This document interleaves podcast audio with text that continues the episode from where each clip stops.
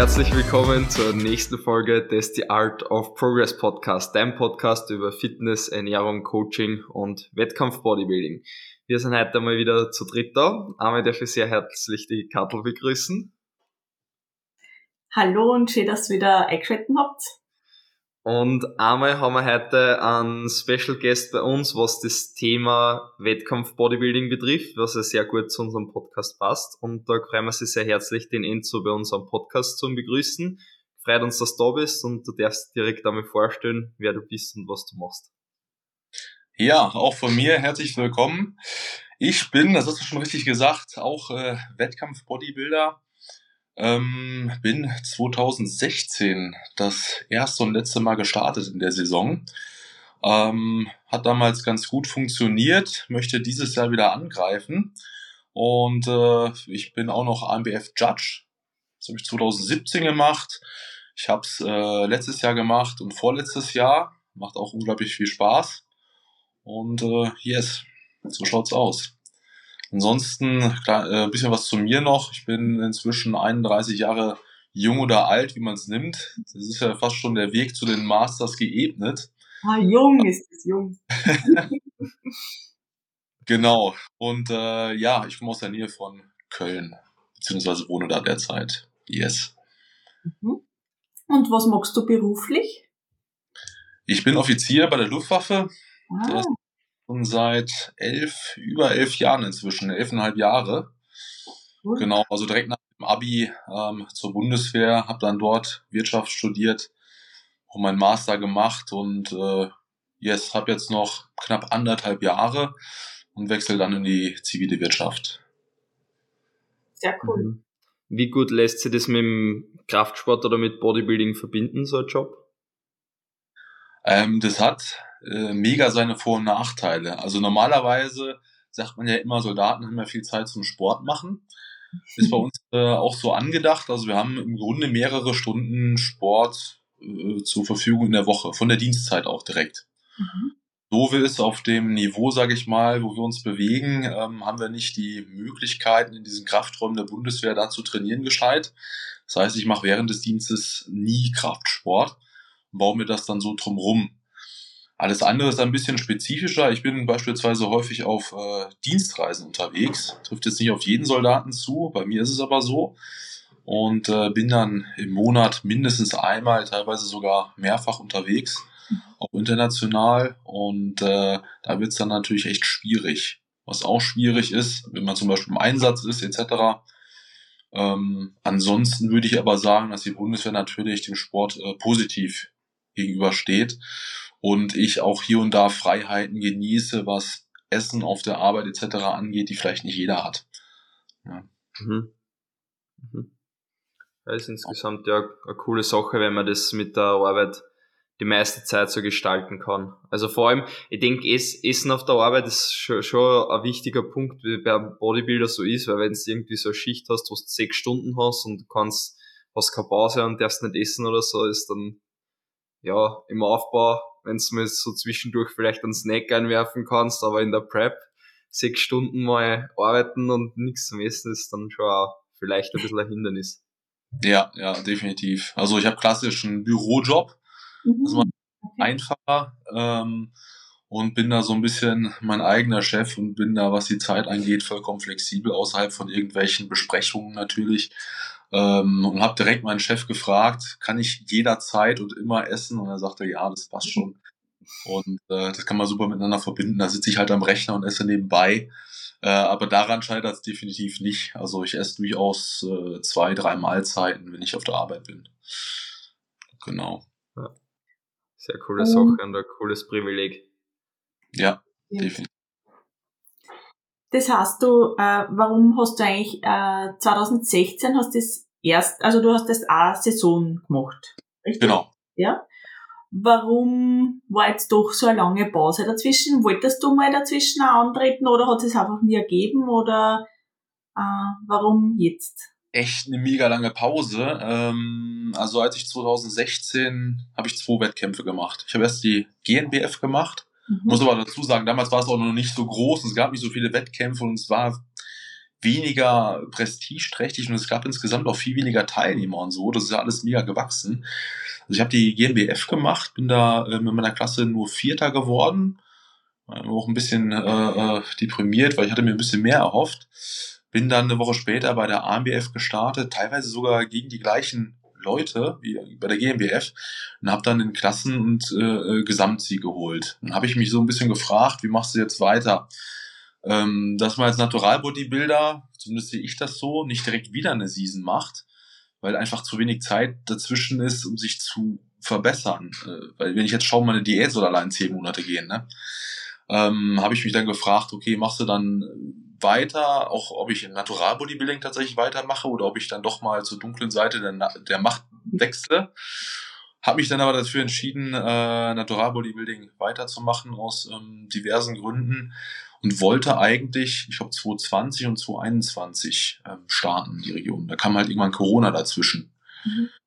Und wenn man kein Gym mehr zur Verfügung hat, zur Peak Off-Season, dann habe ich gesagt, sind nicht die optimalen Bedingungen gegeben. Und ich starte ja nur alle vier, fünf Jahre vielleicht mal, da muss halt eben alles passen. Dann habe ich gesagt, okay, dann schieben wir es. Mhm. Dann ging aber Corona so lange, letzten Endes. Ich habe dann in der Zeit angefangen, mit äh, Patrick zusammenzuarbeiten. Das hatten wir auch einmal noch geschoben tatsächlich, wegen Corona halt eben. Und äh, dann wollte ich 2023 starten, die Herbstsaison. Mhm. Äh, und dann kam ungünstigerweise noch ein ja, der Ukraine-Krieg und damit verbundenen Auslandseinsatz dazwischen. Auslandseinsatz kann man zwar trainieren, aber je nach Einsatzgebiet ist es ein bisschen schwieriger, auch was Essen angeht. Essen habe ich soweit noch gepackt. Ähm, ich habe mir so Dampfgarer mitgenommen und jeden Tag gepreppt etc. Also ähm, das hat schon gepasst. Jetzt kommt hier tatsächlich die Katze um die Ecke. ähm, extrem schwierig im Einsatz. Also wir haben ein eigenes Trainingsgerät von der Bundeswehr, das war aber noch nicht im Einsatz zu dem Zeitpunkt. wir waren untergebracht in einer slowakischen Kaserne und die hatten so einen kleinen Kraftraum, eigentlich nur Langhantel und Kurzhanteln, das war's und auch so übel zusammengewürfelt. Das waren irgendwelche alten Sowjetbestände. Mhm. Ähm, da habe ich dann entsprechend auch zwei Stunden am Tag trainiert, aber äh, ja, nicht optimal einfach. Dann haben wir wieder gesagt, das war genau wieder Peak Off-Season okay, dann schieben wir es halt eben noch eine Saison und so sind wir dann äh, 2024 im Herbst gelandet. Also eigentlich wäre ich schon definitiv vorher nochmal gestartet. Also ja. meine, ja, man sieht, es kann immer irgendwas dazwischen kommen. Ich meine, das sind halt echt Ausnahmesachen und gerade auch durch deinen Beruf bedingt. Ja. Ähm, und das heißt, jetzt bist du schon auf Diät. Genau. Ich hatte am äh, 3.12. bin ich 31 geworden und am 4.12. hat mich Patrick auf Diät gesetzt. Das heißt, äh, ich habe das letzte Mal essenstechnisch Vollgas gegeben auf meinem Geburtstag und seit dem 4.12. im äh, Defizit unterwegs. Genau. Wahnsinn. Okay, aber für die Herbstsaison oder? Genau, für die Herbstsaison. Ganz schön lange Prep dann. Wie, wie viel musst du ja. abnehmen oder was, was ist geplant? Also gestartet bin ich so, äh, Peak war 108. Mhm. mhm. Äh, Im Schnitt war der Peak bei 107,5 oder so in der Woche. Ne? Nur einmal halt irgendwie so 108 geknackt. Und wahrscheinlich, so sagt die Tabelle, landen wir irgendwo bei um die 85. Mhm. Aber Größe von? Äh, 1,80, 1,81. Ist schon ordentlich. ja, aber dann wirklich wahrscheinlich staubtrocken. Also ich habe 2016 in der Saison äh, eingewogen GmbF 84,4 und ANBF 83,3. Da war aber noch ein Potenzial nach oben, was die äh, Form angeht, definitiv. Also von der Härte her äh, ja, war es nicht ganz so extrem, wie es heute ist. Ja, aber in der Zwischenzeit wirst du ja einiges an Muskulatur dazu gekriegt haben. Ja, gerade zum Beispiel an den Beinen halt eben. Die waren eine große Schwäche 2016 noch. Und äh, ich denke, da ist auch entsprechend ein bisschen Gewicht dazu gekommen, ne? Yes. Also ja, bei 85 also, sollte ich schon hoffentlich ziemlich trocken sein. Aber nachher sind es ja immer nur Zahlen, ne? Aber wenn man auf der Bühne steht, ja. äh, die, Judges, die judgen ja keine Zahlen oder irgendwas. Ne? Die einen sehen schwerer aus, die anderen sehen leichter aus, obwohl es vielleicht andersrum ist. Ähm, ja. Genau. Definitiv. Und? Guter Punkt, eigentlich direkt angesprochen, jetzt so ein bisschen in Richtung Judging. Ähm, und vielleicht auch das, das Gewicht, also du hast das selber gejudged, jetzt zweimal bei der AMBF, hast du gesagt, ist die... Drei, dreimal schon, ja. Dreimal. dreimal, okay. Und ist die AMBF da ähm, der einzige Verband, wo du judged, ähm, oder hast du auch irgendwo anders schon mal was gemacht? Bisher äh, nur AMBF gejudged tatsächlich. Okay. Und 2017 oh. glaube ich auch der einzige Deutsche in der Jury, wenn ich mich recht entsinne. Mhm. Letztes Jahr glaube ich auch. Also tatsächlich ein Privileg, aber ich mache das sehr gerne bei euch. Äh, judgst du dann alle Klassen oder nur die Männer oder? Ich habe ähm, bis auf letztes Jahr alle Klassen gejudged. Und letztes Jahr war es ein bisschen anders. Da habe ich fast alle Klassen gejudged. Wir hatten aber beispielsweise für die Pros ähm, noch Jurymitglieder von anderen Verbänden reingeholt. Und die habe ich nicht gejudged. Und ich glaube auch bei Frauenklassen habe ich, glaube ich, auch nicht gejudged. Ähm, so war das. Genau. Also letztes Jahr fast alle und sonst immer alle. Ja. Mhm. Sehr, sehr cool. Und weil du es schon angesprochen hast, jetzt das Gewicht, also den Gewichtsunterschied, ähm, es hat ja bei der AMBF davor, also ähm, 2022 hat es noch Gewichtsklassen gegeben. Ähm, jetzt letztes Jahr hat es dann ähm, Größenklassen gegeben, ist das richtig, oder? Genau, das ist richtig, ja. Warum habt ihr den Schritt da ähm, gemacht, ähm, zu den Größenklassen zum Gehen? Hast du da Einblicke? Sehr gute Frage, die ich äh, tatsächlich nicht, nicht beantworten kann. Also in die Entscheidung wurde ich äh, nicht mit einbezogen. Das läuft dann äh, äh intern ab. Ähm, wird dann der Präsident, sag ich mal, so, so entschieden haben. Ähm, ich finde es immer ein bisschen schwierig. Es hat ja beides irgendwo seine Vor- und Nachteile. Mhm. Ne? Ähm, ich war, bin mir auch echt noch nicht schlüssig, was ich besser finde. Ne? Eigentlich war ich immer ein Freund von den Gewichtsklassen, muss ich sagen.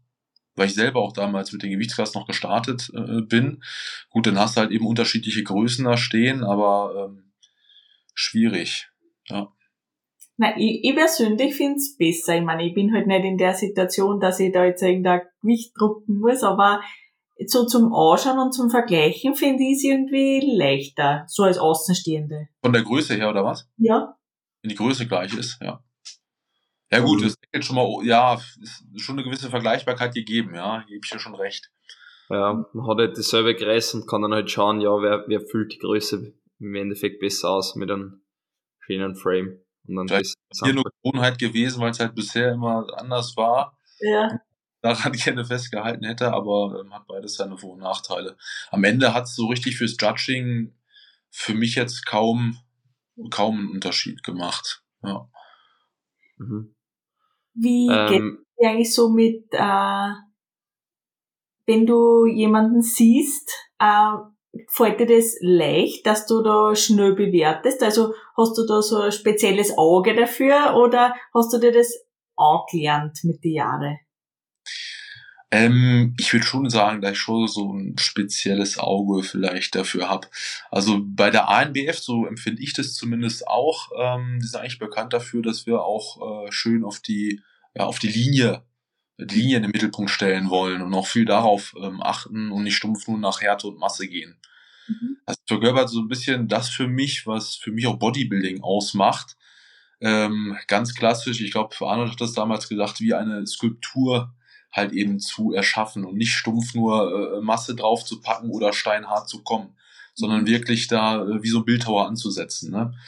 Ja, de facto, also wenn so eine Klasse auf die Bühne kommt, ich denke, dann sieht man relativ zügig, wenn man so ein gewisses Auge dafür hat, ähm, wer die ersten drei Plätze unter sich ausmacht.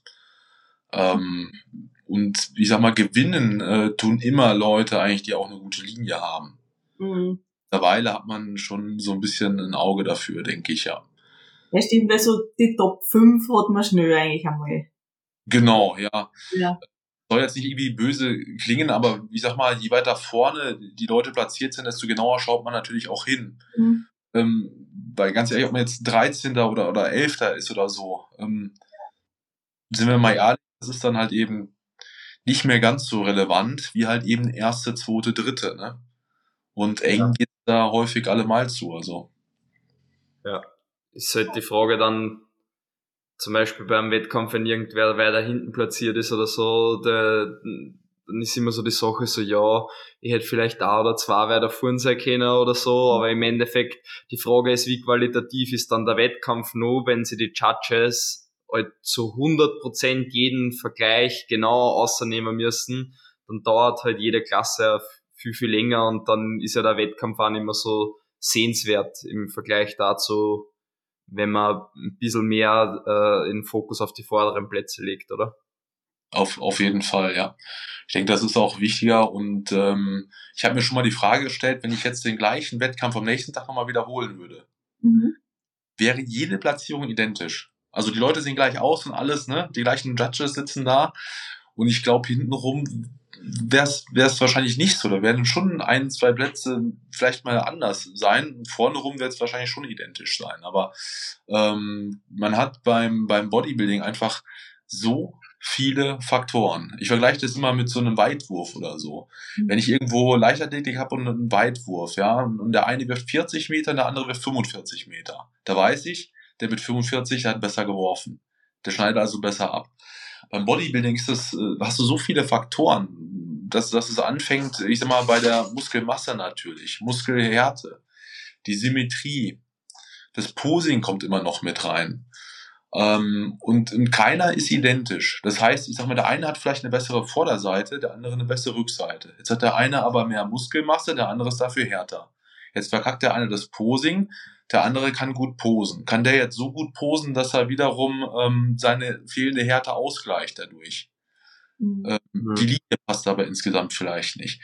Also es ist so schwierig, ähm, da harte Faktoren zu finden, die es in vielen anderen Sportarten einfach durch, durch Zeiten oder Entfernungen oder sowas gibt. Ne? Und äh, Judging ist echt ein anstrengender Job. Also wirklich. Wenn man da 12, 13 Stunden sitzt, da, da qualmt nachher die Birne. Und es kommen auch viele Leute, kommen ja dann zu einem und ich hatte das auch dieses Jahr wieder und ähm, dann kommen Leute und sagen, fragen dann vielleicht, warum sie Zwölfter sind und nicht Zehnter oder, oder sowas. Und ich kann mich an, an die Klasse vielleicht gar nicht mehr so 100% erinnern und schon gar nicht an, an ihn halt eben. Ähm, das ist ganz schwierig, dann äh, da auch die passenden Worte manchmal zu finden, weil man weiß es dann einfach nicht. Wir haben es bei der AMBF jetzt ganz einfach gemacht. Das Feedback kommt halt eben ausschließlich vom Head Judge. Mhm. Ne? Ja. Damit nicht äh, widerspricht oder, oder irgendwas Falsches sagt. Ähm, der Head Judge, ähm, der gibt einem dann entsprechendes Feedback, ja.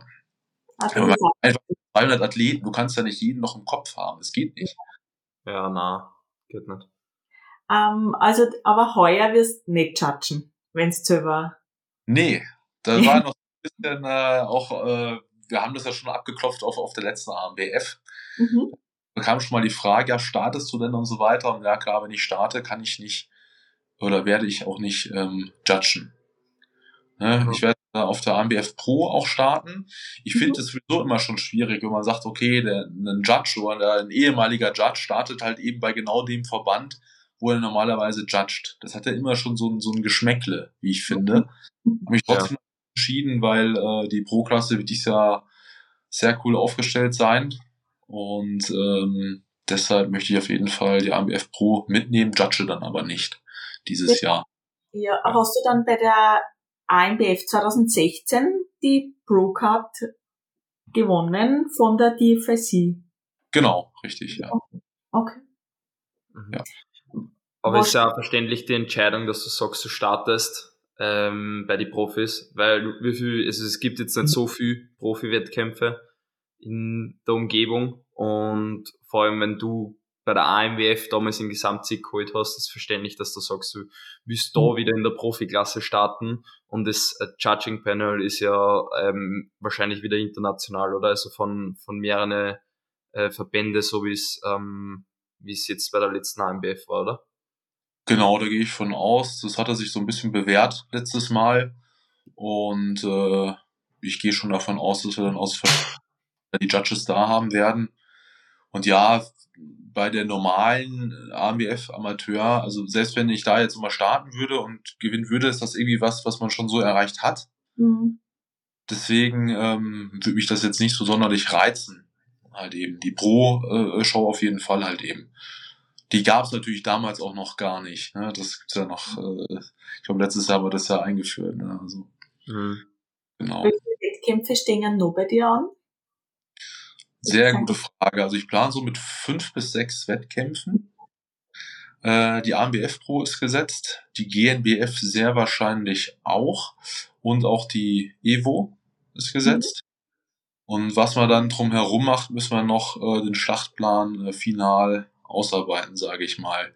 Ähm, ich wollte dies Jahr auch ein bis zwei NPC-Wettkämpfe mitnehmen, schauen, wo man da steht einfach und um mal so was ein bisschen was anderes noch mit drin zu haben. Genau. In welcher Klasse? Ja, äh, also äh, Patrick will mich definitiv ins äh, Bodybuilding stellen. Ich hatte zwischendurch schon mal an der Classic überlegt, weil sie vielleicht auch gewichtsfreundlicher ist, wenn man halt eben die Muskelmasse, die die anderen Jungs dann haben, vielleicht nicht ganz hat. Ähm, aber Patrick will mich definitiv ganz normal ins Bodybuilding stellen. Mhm. Wie, Wenn wir schon aus ähm, sind bei Klassen Bodybuilding und, und Classic, wir haben, also du hast vorher schon die Linie von der AMBF angesprochen, also wie ihr da so ein bisschen auf die Athleten schaut und dass euch die Linie eben äh, viel wert ist bei den Athleten im Judging, also nicht nur Masse und Härte. Wie stehst du dann zu einer Classic Physik-Klasse bei den Naturalverbänden? Also gibt's ja jetzt ja schon bei fast alle. Bei der AMBF ist, glaube ich, 2022 reingekommen. Äh, wie siehst du das im Natural Bodybuilding, wenn eigentlich ja eh im Natural Bodybuilding die Bodybuilding-Athleten schon eigentlich ein bisschen Classic sind und jetzt nicht so diese Open Monster im Normalfall? Ich finde es im Natural Bodybuilding definitiv schwieriger als im, ähm, ja, im nicht naturalen Bodybuilding weil die Unterschiede einfach auch geringer sind. Ich habe mich damals, als die Klassen kamen, äh, bei den ersten Verbänden habe ich mich eigentlich gefreut, weil ich mir so gedacht hatte, oder mein, mein Idealbild ist eigentlich in der Classic. Was ich mir so mhm. vorstelle unter Bodybuilding, das ist die Classic und das ist nicht äh, das Open Bodybuilding. Mhm. Ähm, weil mir irgendwie die Ästhetik halt eben noch wichtig ist. Da habe ich dann schon gedacht, wenn ich das nächste Mal starte, vielleicht äh, dann doch halt eben in der Classic. Jetzt werde ich wahrscheinlich sowieso zu schwer dafür sein. Aber ich finde es immer schwierig, das nur am, am Gewicht auszumachen, weil die Classic äh, äh, macht ja deutlich mehr aus. Also eigentlich die, dieser ganze Look und der Look ist nicht, nicht immer definitiv äh, sonderlich leicht. Also äh, wenn man Justin Warning oder sowas kennt, den finde ich unheimlich Classic. Ja, aber definitiv. als Natural in der Classic starten können, weil er einfach zu schwer ist. Ja. Ne? Und ich finde es echt ähm, schwierig, diese Deckelung halt eben übers Gewicht äh, und natürlich sind die Unterschiede zu den Bodybuilding-Klassen auch deutlich geringer als bei den äh, unterstützenden Athleten. Ne? Das ist leider einfach so. Aber ich finde schon, dass man ähm, grundsätzlich eine klare Linie fahren muss, dass man schon Unterschiede erkennt. Mhm. Das ist auch bei den, bei den Frauenklassen so, wo teilweise ja Unterschiede auch noch sehr, sehr klein sind, dass man definitiv sagt, ich habe andere Wertungskriterien für die Classic als fürs Bodybuilding das nicht der gleiche bei, bei Bodybuilding gewinnen kann wie bei der, bei der Classic. Mhm. Ähm, zumindest bei einem entsprechenden Teilnehmerfeld. So sehe ich das zumindest da. Ja. ja. Wie geht's dir mit dem Posing? Also würde dir so das Classic äh, Posing auch besser gefallen? Also taugt dir das da, wenn du so Oldschool-Posen außer hast? ja, also äh, das wie gesagt, das passt für mich alles. Dieses Oldschool und wie in den 80ern und so weiter war das für mich äh, Bodybuilding eigentlich. Da gehört natürlich das Posing auch dazu. Finde ich eigentlich irgendwie, ist einfach cooler als die, die Standardposen. Muss aber zugeben, dass ich die Classic-Posen nicht drauf habe. Ähm, leider nicht drauf habe. Vielleicht ändere ich das mal noch. Äh, sieht einfach. Äh, Tust du jetzt schon Posing üben oder wie, wie schaut das bei dir aus? Ist das ist schon eine Routine bei dir? Ähm, ich übe weniger, als ich es mir vorgenommen hatte. Mhm. Also im Moment nicht zeitlich, halt relativ eng, auch mit dem Job und so weiter. Ähm, aber jetzt, wie gesagt, letzte Woche hatte ich nochmal eine Dienstreise und jetzt ab äh, dieser Woche werde ich zusehen, dass ich fast jeden Tag als Morgenroutine das halt eben einbaue weil beim Posing ist eigentlich äh, meine größte Baustelle noch. Ja. Alles andere habe ich soweit im Griff, was die Diät und so weiter angeht, was das Training angeht. Ähm, aber Posing ist echt noch eine Baustelle, gerade wenn man so lange nicht auf der Bühne war. Ja. Mhm. Wie, also würdest du dann auch eine Posing-Routine, so eine Musikkür machen? Ist das ja. auch bei Bodybuilding? Ja. Ich würde definitiv eine Kür auch vorbereiten, ja. Ich weiß nicht, ob das dann auf jedem Wettkampf, ich glaube auf der Evo gibt's ja keine Küren. Ja, stimmt, ja. Aber finde ich leider auch tatsächlich schade, muss ich auch sagen. Ja. Äh, gehört für mich so ein bisschen auch äh, zum, zum Bodybuilding dazu. Ähm, aber ich will definitiv auch eine Kür vorbereiten, ja. Mhm. mhm. Ja, dann ordentlich zum Üben beginnen von den Classic-Posen und bei der MPC am besten in der Classic starten, wenn das deine Vision ist, wie du Bodybuilding sehen willst. Ja, ja. Wie gesagt, der Patrick hat natürlich auch noch ein Wörtchen mitzureden. Und, äh, bei, beim Natural Bodybuilding wird es ja wahrscheinlich sowieso nicht möglich sein, wegen Gewicht halt eben. Aber bei der MPC, ja, ich, ich hoffe, ich kann trotzdem noch in der Classic da starten, ja. Wie, wie ist der Unterschied? Osten. Wie ist der Unterschied von Natural Body äh, Classic und äh, NPC Classic? Der, wie viel Gewicht darfst du und wie viel Gewicht darfst du dort haben? Ich, ich hatte das mal äh, vor einiger Zeit nachgeschaut und das war komplett unkritisch bei mir. Ich habe es jetzt äh, nicht im Kopf, aber da hast du deutlich, deutlich ja. mehr. Ja, also da hast du ein Gewicht, wo da werde ich niemals hinkommen. Wenn man überlegt, dass selbst äh, Patrick ja an der Classic also. Noch, nach oben und der ist kleiner und schwerer als ich, ähm, da brauche ich mir gar keine Gedanken machen. Mhm. Genau. Überhaupt mit den neuen Richtlinien erst recht wieder. ja. Das kommt noch hinzu, ja. ja. Das heißt, wie, wie schaut jetzt da so deine nächste Planung? Also vom, von der Diät her läuft alles. Der erste Wettkampf wird im Oktober sein. Gibt es jetzt irgendwelche Planungen dazwischen, was noch sind? Also es ist ja zum Beispiel die Evo-Sichtung, wo du ja auch sein wirst. Genau. Äh, sonst irgendwas noch in näherer Zukunft, was bei dir noch ansteht?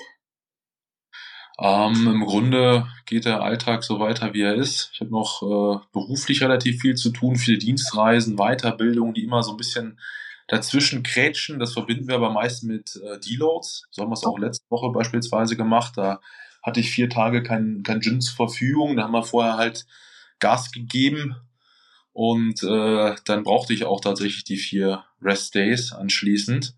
Aber macht dich das ein bisschen nervös oder angespannt im Vorhinein? Hast du, also nicht jetzt Angst, aber äh, denkst dann schon so, uh, hoffentlich geht das Gewicht trotzdem runter oder ähm, ich habe, ähm, als ich mich oder als ich die Überlegung angestellt habe, wen nimmst du als Coach? Mhm. Das ist für mich extrem wichtig, dass ich einen nehme, dem ich zu 100% vertrauen kann. Ähm, das heißt, ich mache genau das, was er sagt. Und wenn ich ihm nicht so 100% vertrauen würde, dann hätte ich vielleicht die Idee, dass ich selber manche Dinge besser weiß. Und äh, beim Patrick habe ich halt eben dieses Vertrauen, dass ich sage, dass die Form kein Problem werden wird, weil er genau weiß oder die Erfahrung hat, wie man zu der entsprechenden Wettkampfform kommt. Mhm. Also ich habe keinerlei Angst, was jetzt äh, das Ganze angeht, wie schaut nachher die Form etc. aus. Die Fleißarbeit muss ich noch leisten im äh, Posing auf jeden Fall. Das ist noch der Teil, den ich beitragen muss. Ich gebe auch in, in den Griff, das wird jetzt äh, äh, regelmäßig und dann täglich äh, äh, gemacht. Da mache ich mir dann keine Gedanken. Ähm, man hat natürlich immer Faktoren, die man nicht beeinflussen kann, wie beispielsweise Krankheiten ähm, oder sowas. Ne? Wir haben auch einen entsprechenden Puffer noch eingeplant. Wir sind sehr früh halt eben die Diät gestartet, mit dem Wissen halt eben, dass sowas dazwischen kommen kann. Ähm, das ist das Einzige, wo ich sage, das könnte ein bisschen reinkrätschen, wobei ich äh, ultra selten krank bin. Wo, wo ich mir ein bisschen mehr Gedanken mache, ähm, ist das Teilnehmerfeld dieses Jahr. Weil das halt eben so brutal sein wird, ähm, kann es durchaus sein, dass man halt eben die persönlich beste Leistung auf die Bühne zaubert und äh, die, die Platzierung hängt natürlich immer auch davon ab, was, was für andere Personen da noch auf der Bühne stehen. Man hat halt eben manchmal Jahre, wo halt viele Newcomer sind, ähm, die natürlich auch super gut sind, keine Frage.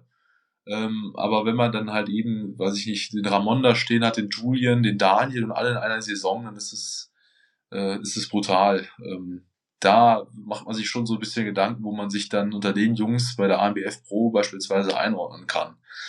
Ja. Der Dirk das kommt auch nochmal wieder dazu, die Saison. Ja? Wie bitte? Der Dirk kommt auch nochmal dazu, wieder die Saison. Ja. Dazu. Ja. ja. Was? Also. Das wird ja immer besser. Also es ist, das wird eine brutale Saison. Das ist so ein bisschen das Einzige, was die ganze Zeit so in meinem Kopf so ein bisschen rumschwirrt. Ich werde alles geben, um, um persönlich äh, meine beste Form da rauszuhauen.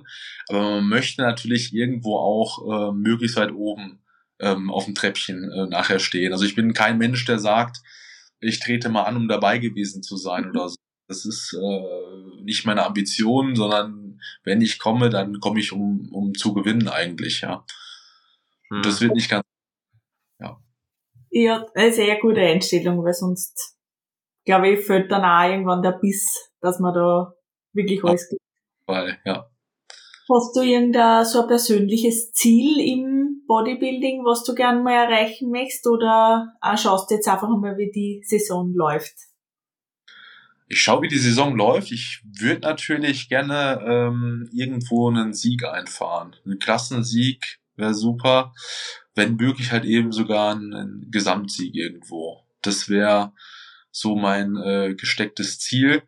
Ähm, bei der NPC würde ich niedriger stapeln. Da sehe ich es als nicht realistisch an, äh, Klassen- oder gar Gesamtsieg ähm, zu holen. Meiner Meinung nach reizt dafür dort einfach noch nicht. Wird trotzdem alles geben.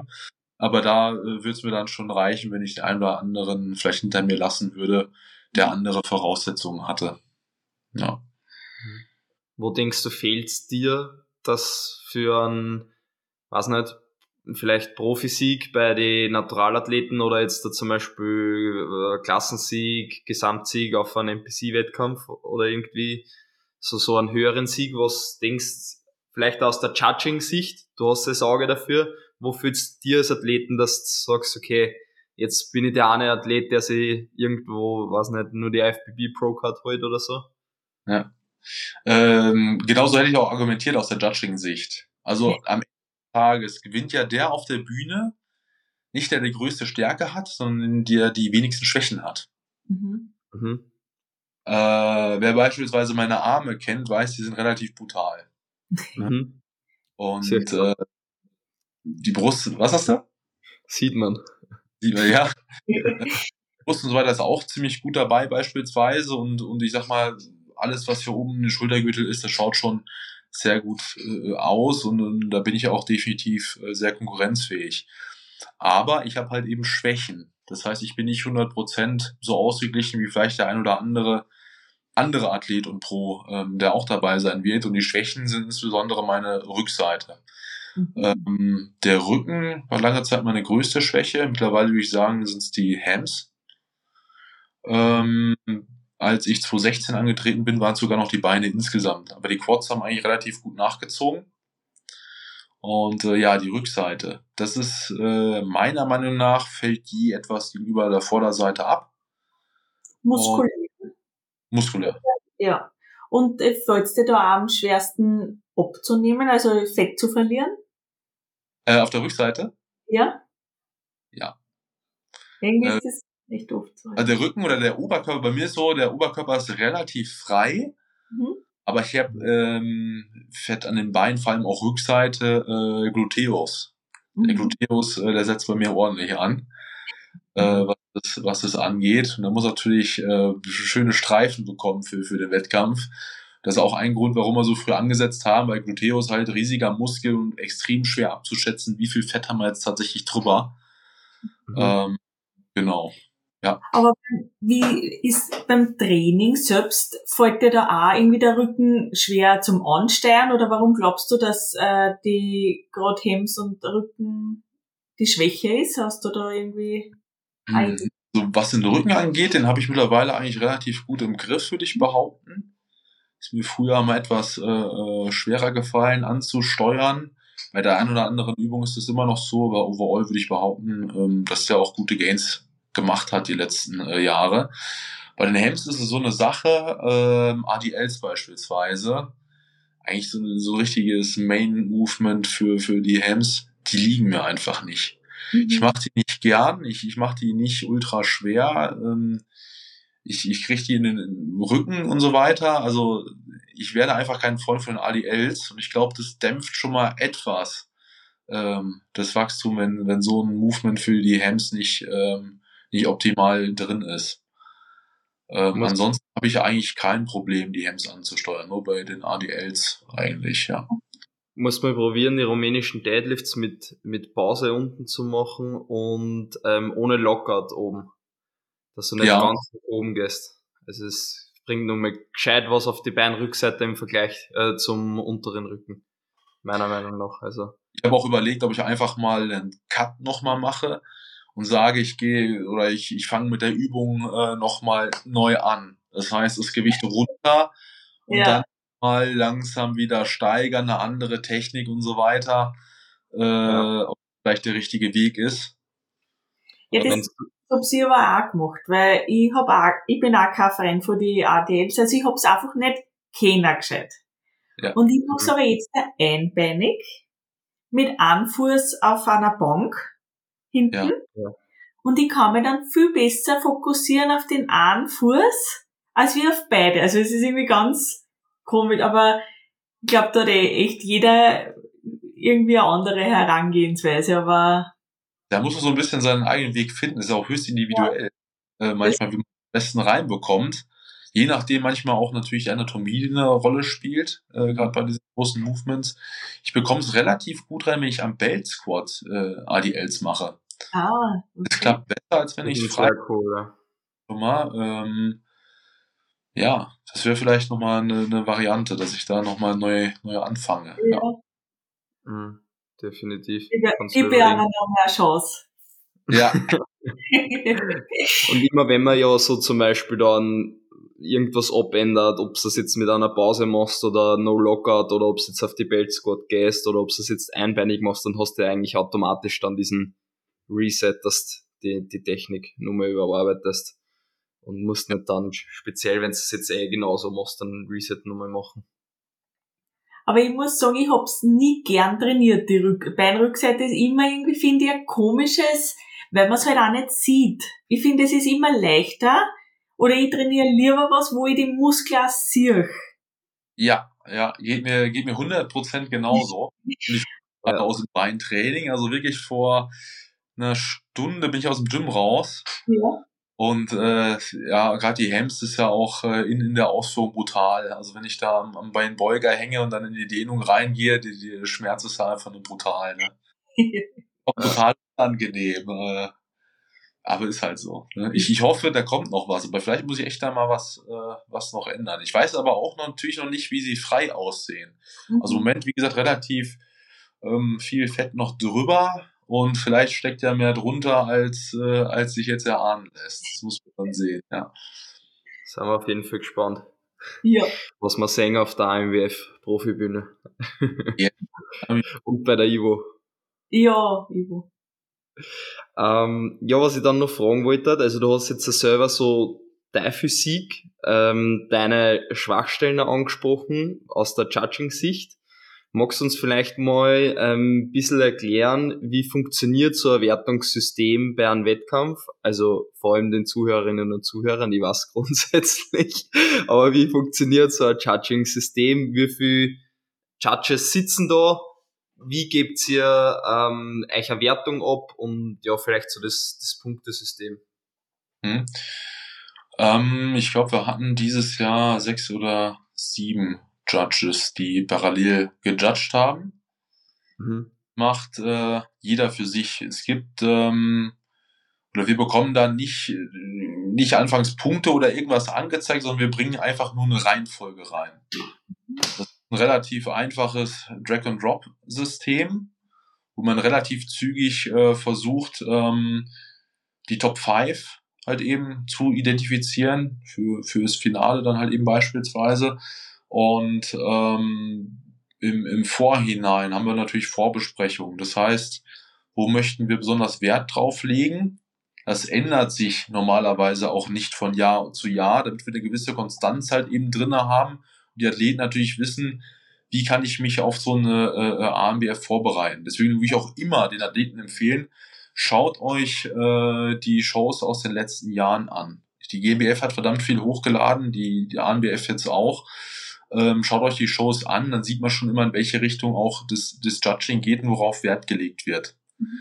Ansonsten mhm. ist es ein relativ einfaches ähm, System, wo meines Wissens nach der nachher ganz oben steht, der die, ich glaube, wenigsten Punkte hat. Ich glaube, Nummer eins hat nachher die, die wenigsten, ich sag mal, wie Strafpunkte.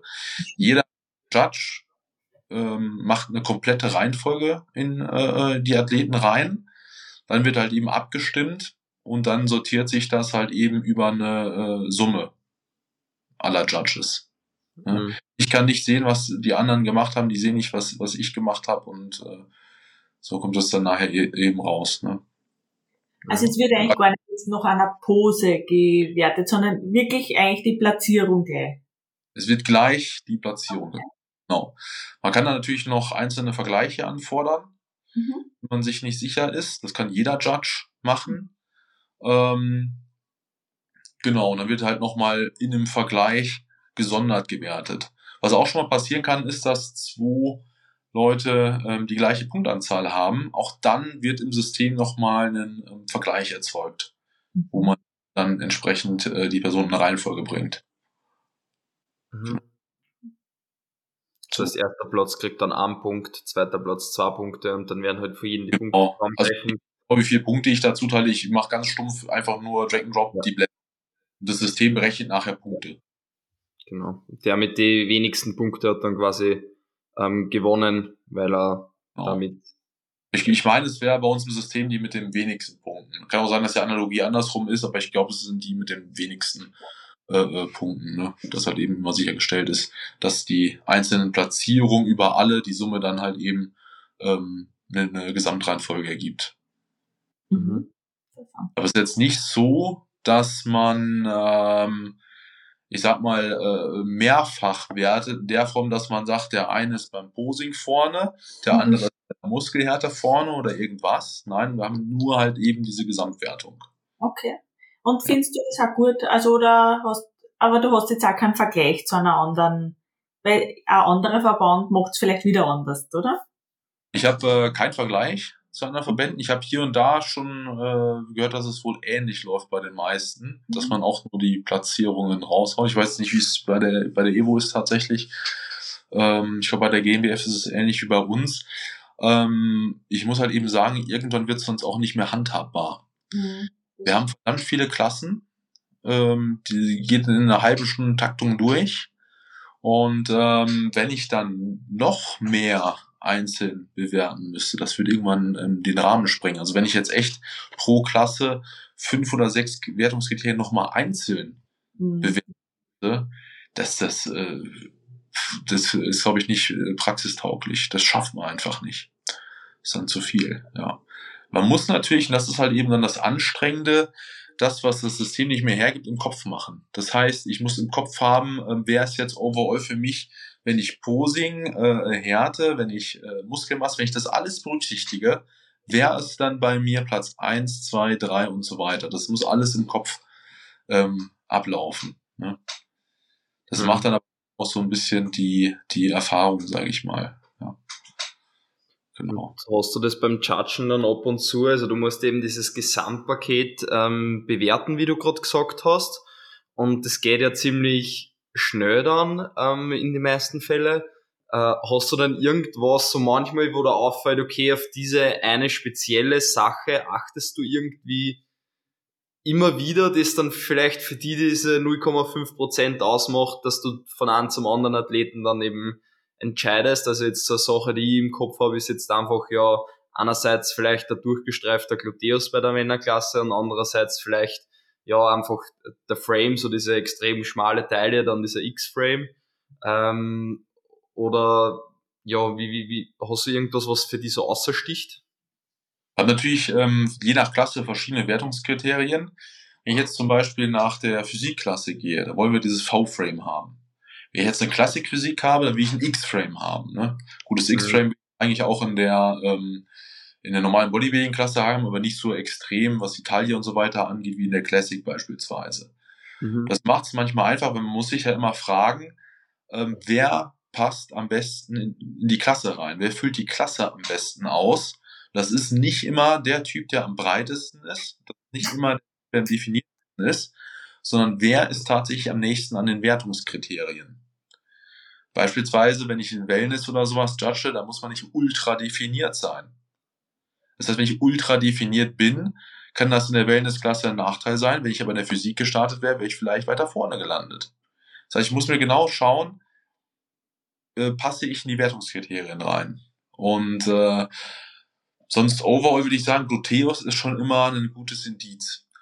Ähm, das, das gilt äh, äh, bei, bei den Männern wie auch bei den, bei den Frauenklassen eigentlich. Vor allem bei den Männern halt eben, wenn der Gluteus frei ist, das ist bei vielen das, was halt eben erst äh, äh, zum Schluss frei wird. Wenn das Ding gestreift ist, das unterstreicht nochmal für mich zumindest ähm, die Härte definitiv. Ja. Sonst schaue ich natürlich aufs, aufs Frame. Und mir persönlich, und das, wie gesagt, macht die AMBF ja auch, ist die Linie immer noch sehr wichtig. Also bei mir steht nie jemand ganz oben, der eine äh, nicht schöne Linie hat. Von meinem Aber genau, äh, das wollte ich nur kurz fragen. Was ist eigentlich, äh, was ist die Linie eigentlich? Was ist die Linie? Weil alle reden immer von der guten Linie, aber was ist eigentlich genau? Was ist für dich eine schöne Linie? Linie ist ja wieder super subjektiv. Das ist was anderes, aber ähm, overall würde man, glaube ich, schon sagen, der eine hat eine schöne, der andere hat nicht so eine schöne Linie. Da sind sich viele immer dann doch irgendwo einig. Äh, Im Bodybuilding würde ich sagen, eine schöne Linie ist halt eben ein entsprechendes äh, äh Frame. Wenn ich mir die Classic Physik oder so anschaue, halt einen, einen X-Frame, was ich drin habe, eine schön schmale Taille, trotzdem halt eben ausladende Schultern oben und ausladende ähm, Quads und insgesamt, dass die Proportionen einfach zusammenpassen, so dass man das Gefühl hat, ähm, hier mangelt es an nichts. Ich habe keine offensichtliche Schwachstelle und das, das Gesamtbild passt einfach zusammen. Der Athlet äh, sieht einfach schön aus, sage ich mal. Mhm. Das ist das, was, was es so äh, für mich ausmacht. Man findet dann wenig, was man so an, also bemängeln kann, ja. Aber es ist schon schwierig zu beschreiben, weil es halt eben ultra subjektiv ist, ne? Ja. Aber ich glaube, jeder hat eine Vorstellung von, was ist eine schöne Linie. Und die liegen, glaube ich, häufig gar nicht ganz so weit auseinander. Hm. Gibt es für dich irgendeine Muskelgruppe, wo du sagst, oder irgendein Punkt, wo du sagst, der ist vielleicht nicht so wichtig? Das waren nicht zum Beispiel Waden. Ja, die Waden sternen jetzt nicht so, wenn es schlecht sind in der Linie. Waden ist auch so eine Sache. Ich habe auch keine guten Waden. Ähm, aber wohl wissend, dass Waden meiner Meinung nach die äh, Muskelgruppe auf der Bühne sind. So würde ich sagen. Sie können nachher den Unterschied machen, keine Frage. Aber es ist nie so, dass äh, jemand auf die Bühne geht. Also ich habe es noch nicht erlebt und dann sagt man, oh, hat der krasse Waden oder so. ähm, zumindest im Natural Bodybuilding nicht. Deswegen würde ich sagen, dass die Waden so ziemlich die unwichtigste Muskelgruppe sind. Sie sind nicht an, per se unwichtig, aber wenn ich das jetzt vergleiche, ähm, eine Brust, eine Schulter, äh, der Trapez oder der Lat, äh, Gluteus, Quads, Hamstrings, das ist ja. alles wichtiger. Ne? Mhm. Ähm, deswegen würde ich behaupten, dass die Waden das Unwichtigste sind und danach wird schon relativ schwierig.